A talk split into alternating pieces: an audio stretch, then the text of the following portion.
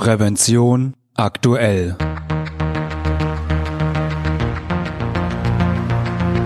Ihr Podcast für Sicherheit und Gesundheit bei der Arbeit. Herzlich willkommen und hallo. Schön, dass Sie wieder eingeschaltet haben. Am Mikrofon begrüßt Sie Falk Sins. Liebe Hörerinnen und Hörer, Millionen Menschen arbeiten in Großraumbüros. Zumindest war das vor Ausbruch der Corona-Pandemie so. Büroplaner und Firmenchefs erhoffen sich von diesem Bürokonzept eine Förderung der Kommunikation, eine Steigerung der Kreativität und Motivation, kürzere Kommunikationswege und ein stärkeres Gemeinschaftsgefühl unter den Beschäftigten. Das Großraumbüro bietet zudem flexiblere Nutzungsmöglichkeiten und reduziert die Kosten. Ein weiterer Nebeneffekt, der manchem Arbeitgeber sicher entgegenkommt, die Beschäftigten lassen sich im Großraumbüro besser überwachen. Aber Großraumbüros haben einen entscheidenden Nachteil. Sie sind laut, wenn man als Arbeitgeber keine Gegenmaßnahmen unternimmt. Und trotz lärmmindernder Maßnahmen wie Schallabsorbern, Akustikdecken oder schalldämmenden Trennwänden kann die Konzentration leiden. Das liegt vor allem an der menschlichen Sprache. Doch es gibt neue Erkenntnisse und Maßnahmen, mit denen der sogenannte Irrelevant Speech Effect ausgeschaltet werden kann. Diese Maßnahmen hat mein Kollege und Chefredakteur Franz Reuderer in der aktuellen Ausgabe von Prävention aktuell vorgestellt. Doch bevor es losgeht, noch ein kleiner Hinweis in eigener Sache. Wussten Sie, dass es Prävention aktuell nicht nur als Podcast, sondern auch als gedrucktes und elektronisches Magazin gibt? Die aktuelle Ausgabe 5 2020 ist soeben erschienen. Themen der Ausgabe sind unter anderem Alarmsignale im Abwasser, Kläranlagen und Corona, Lärmschutz in Großraumbüros, Auswirkungen des Lieferkettengesetzes sowie Maßnahmen gegen den Fachkräftemangel. Neugierig geworden? Dann schließen Sie doch ein kostenloses Probeabo ab. Mehr Informationen finden Sie auf unserer Webseite prävention-aktuell.de.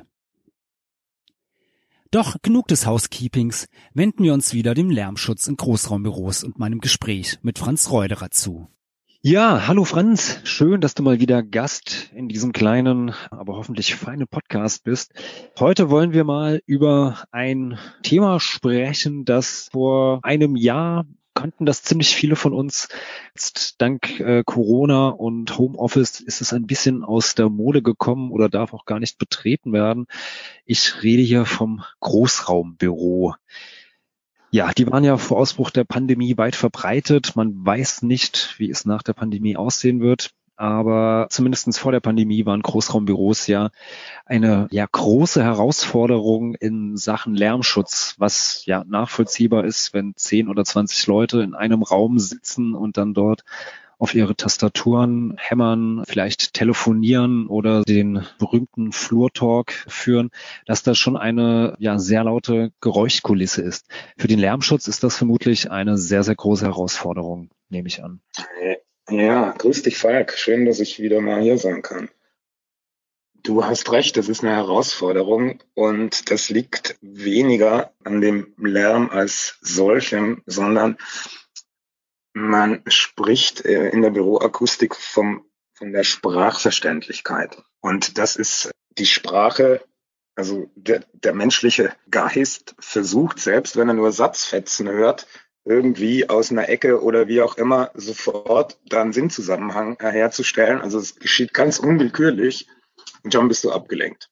Also praktisch, dass man, man hört irgendwo hinten in der Ecke irgendwo Stimmgemurmel und auf einmal richtet man sozusagen sein, sein Ohr dort hinaus in diese Richtung, um zu verstehen, was dort gesagt wird oder Genau, das äh, Phänomen heißt äh, wohl äh, in der Wissenschaft Irrelevant Speech Effect, also der, der Sprach, ein irrelevante Spracheneffekt. Also dass halt das Hirn sich ständig versucht, alles Mögliche zu verstehen, selbst wenn jemand eine Fremdsprache spricht, von der du überhaupt keine Ahnung hast. Und das kann halt auf Dauer zu Konzentrationsstörungen führen, die Produktivität mindern und insgesamt das Wohlbefinden ganz, ganz, ganz erheblich beeinträchtigen. Und das will man eben vermeiden.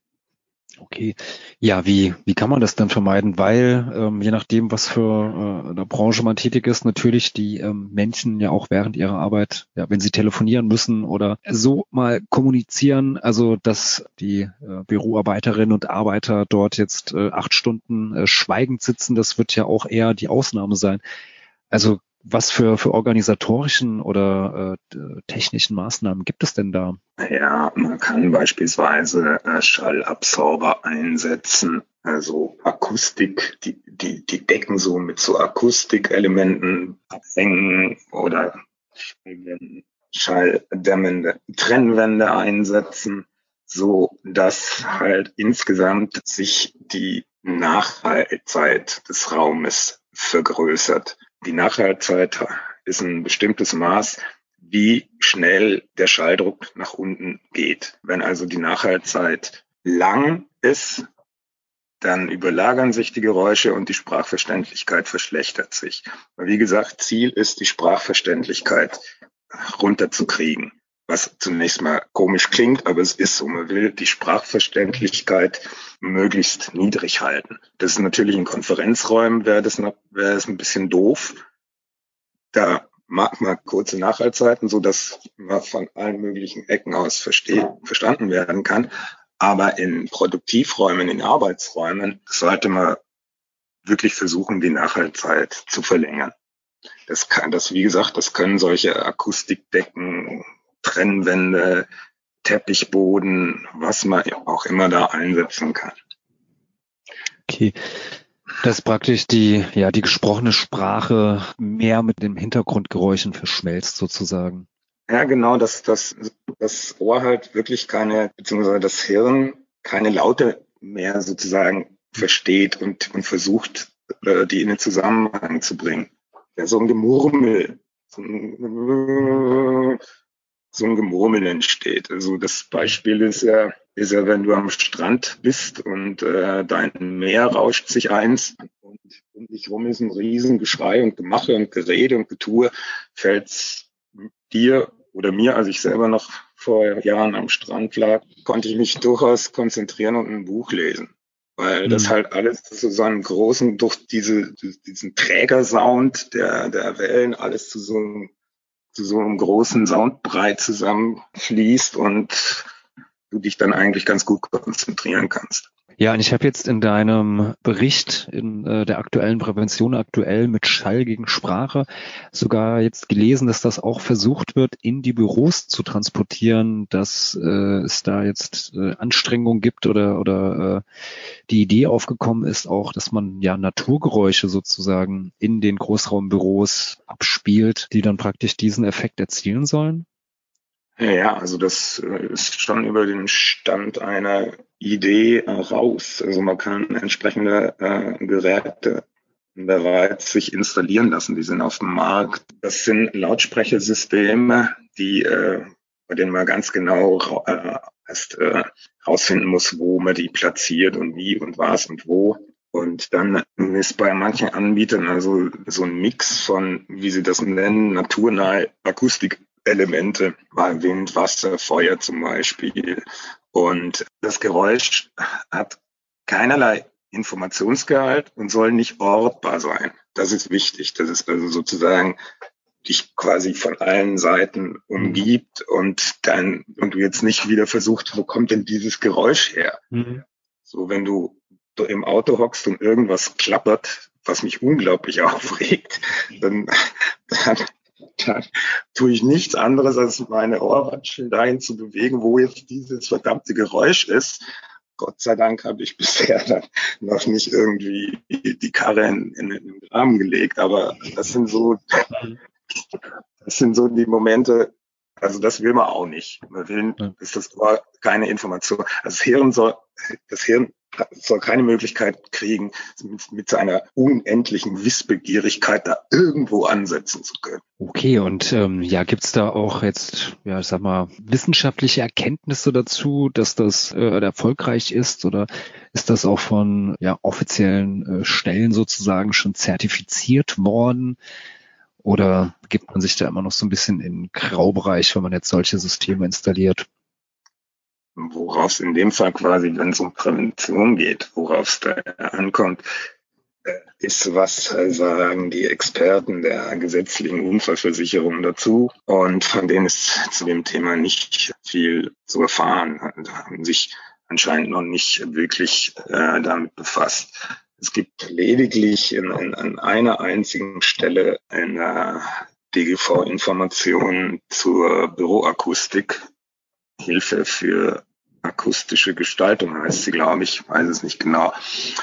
Heißt an einer Stelle, möglicherweise können auch Zielgeräusche eingespielt werden, Soundmasking wie Rauschen, Musik oder speziell abgestimmte Geräusche. Dadurch wird jedoch der Beurteilungspegel erhöht. Das heißt, der Beurteilungspegel setzt sich aus einem Dauerschallpegel und Zuschlägen für Schallemissionen bei starken Änderungen des Pegels zusammen. Und also das ist der, dieser Pegel, bei dem man dann in der Gefährdungsbeurteilung sagt, gut, ich muss Schallschutzmaßnahmen unternehmen, wenn er zu hoch ist. Und das Einzige, was die gesetzliche Unfallversicherung dazu sagt, ja, man kann die eventuell einsetzen, aber dadurch wird der Beurteilungspegel erhöht. Und die Hersteller sagen, äh, dass alle Vorschriften eingehalten mhm. werden und die, also der, der Schalldruckpegel ist so zwischen 35 und 38 dBA laut Herstellern. Das ist ungefähr so viel wie ein Zimmerventilator. Mhm. Also mit anderen Worten, wenn dadurch die Geräuschkulisse nicht so stark äh, ansteigt, dass sie ja die, die Grenzwerte äh, überschreitet, bei dem man dann ja Lärmschutzmaßnahmen ergreifen muss oder sogar äh, zum Ohrschutz direkt greifen mhm. muss, äh, ist das, ist das vollkommen in Ordnung und kann angewendet werden. Laut Herstellerangaben äh, gibt es da keinerlei Probleme.